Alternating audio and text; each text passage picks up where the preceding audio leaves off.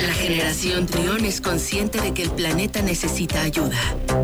Los ingenieros en biotecnología, Nicolás Ángeles y Daniel Lira, nos guían para explicarnos qué podemos hacer por la Tierra. Miércoles de cero emisiones en Trión Live.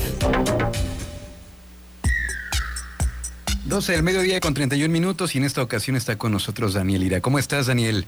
Muy bien, Luis, muchas gracias eh, por la invitación aquí un miércoles más. Oye, estábamos eh, analizando qué información íbamos a compartir el día de hoy en esta sección.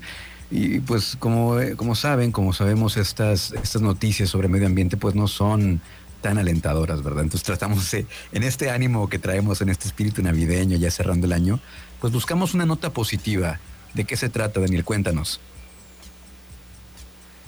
Claro que sí, Luis, tú como muy bien dijiste, ya se va a acabar el año y lo que necesitamos son notas positivas. Esta, esta nota en general habla de una premiación que hizo el gobierno de Guanajuato a través de la Secretaría de Medio Ambiente y Ordenamiento Territorial, el SMAUT, como se conoce.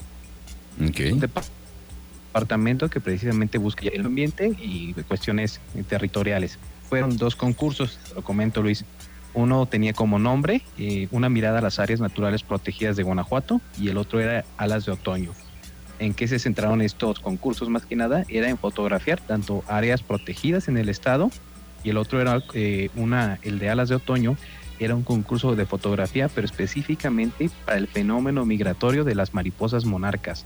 Ok. Entonces, para mí me parece un concurso muy interesante. Sí, sí, fíjate que es interesante eh, Guanajuato es un estado que se caracteriza porque en los últimos años, en especial en la última década, eh, debido a la migración de estas mariposas, hemos tenido avistamientos. Entonces, este organismo del gobierno de Guanajuato busca hacer sus estudios, eh, tanto científicos, geográficos, de cómo se están moviendo estos animalitos, ¿verdad? estas mariposas.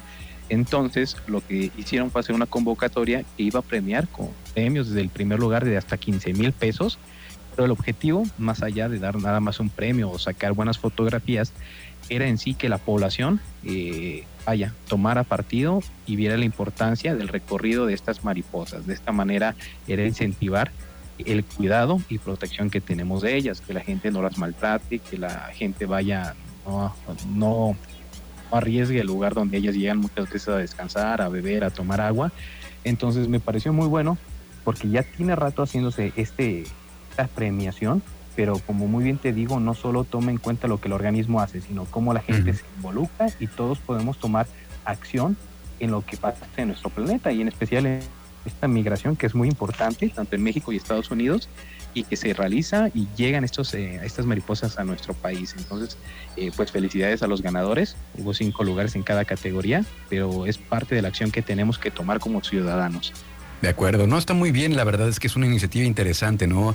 Que la población se haga partícipe, se involucre con lo que está ocurriendo en el medio ambiente, que ya lo platicamos en alguna ocasión durante el año, hace creo que un mes, ¿no? De, esta mariposa monarca que fue fotografiada en Acámbaro, que venía desde Iowa.